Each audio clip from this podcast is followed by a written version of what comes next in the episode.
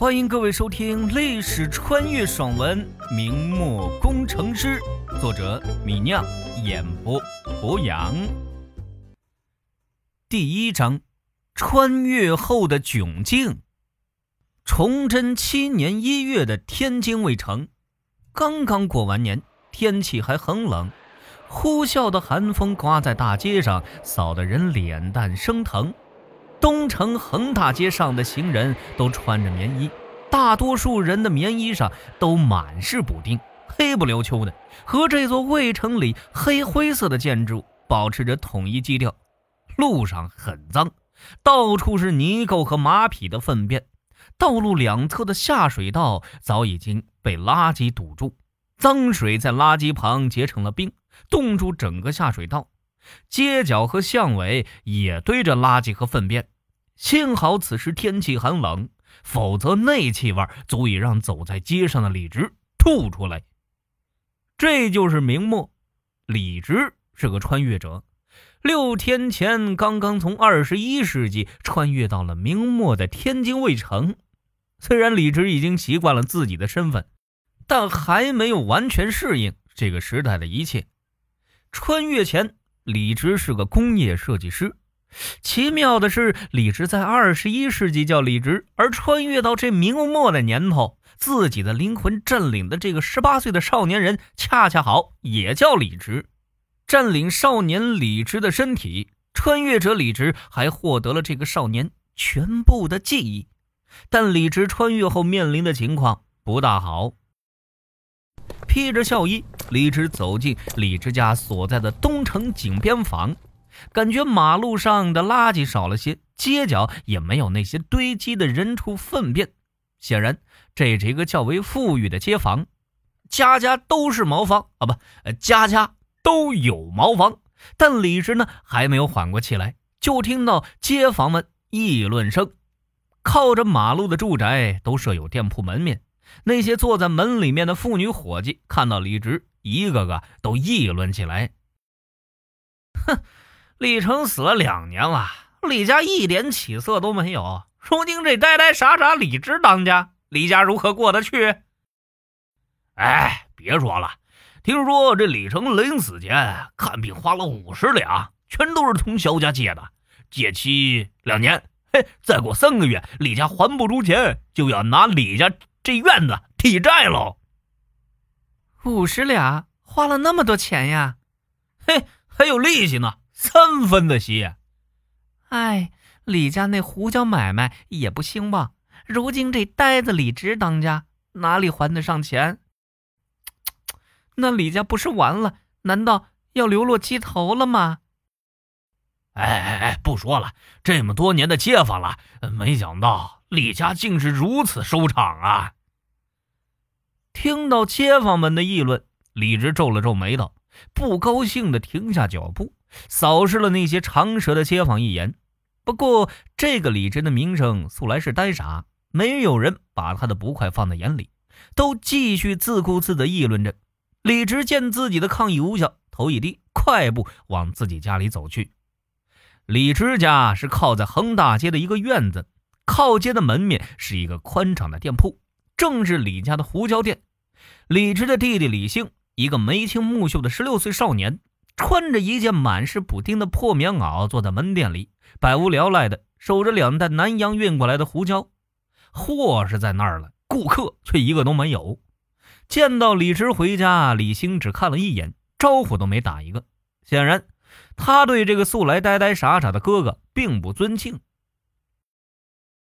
店铺里面是一个两进的院子，门口盖着黑瓦的门楼照壁，院子里一水的青砖铺地，布局颇为讲究，证明着这个家庭曾经是富裕过的。不过呢，此时院子早已破败，砖瓦都有些残缺，没有了往日的光彩。李家人也顾不得以往的体面，在院子里的墙角下开辟出一片区域，用竹栅栏围着，在里面养着鸡。第二进院子里有一口水井，这两边还开有两块菜地。此时天冷，倒没有种下菜苗。一个披着校服的中年女人，也就是四十岁出头的年龄，却已经是头发花白，满脸皱纹，正在堂屋的织机前忙碌着，头发上虽然斑白，却挽得妥妥帖帖；身上棉衣虽然破旧，打着补丁，却是干干净净的。这位便是李直的母亲，郑氏。这织布是个劳累的活儿，每日从清晨忙到晚上，也才能挣上一碗饭吃。但家道中落，正是也只有每日这样辛苦，才能安心睡得着觉。见李直回来，正是扔下了手上的织机，迎了出来，有些焦急地看着李直：“侄儿，你二爷爷愿意筹钱救我们吗？”李直出门这一趟是去家族里的族长李直的二爷爷处筹钱。两年前，李直父亲李成得了一场重病啊，每天都要呕血。那时一家人慌慌张张，在郎中那儿看了诊，说是什么肝胃积热、淤血。阻滞，平日里呢，李家一家四口人守着个胡椒铺子，生意惨淡，哪有那么多积蓄呀？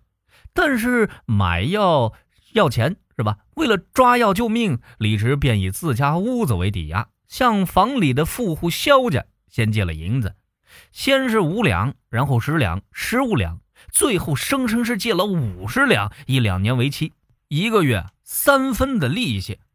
有屋子做抵押，又说定了三分的高息，这萧家呢倒是一次次都借了，但谁知道这银子砸下去，却要毫无用处，病情汹汹。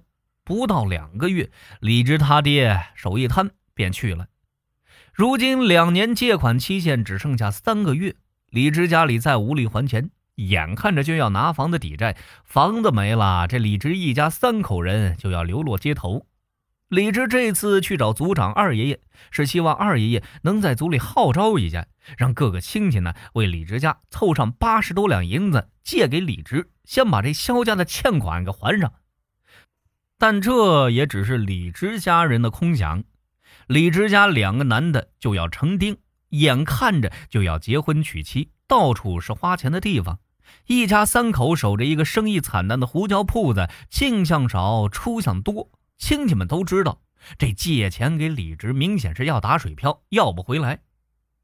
早在李直穿越之前，李家的族长已经拒绝李直好几次了。穿越者李直知道这个情况，本来也想不再去求人，只是呢，这正是反复要求，李直这才去了一趟。但结果可想而知，依旧是不行。李直回答正是淡淡答道。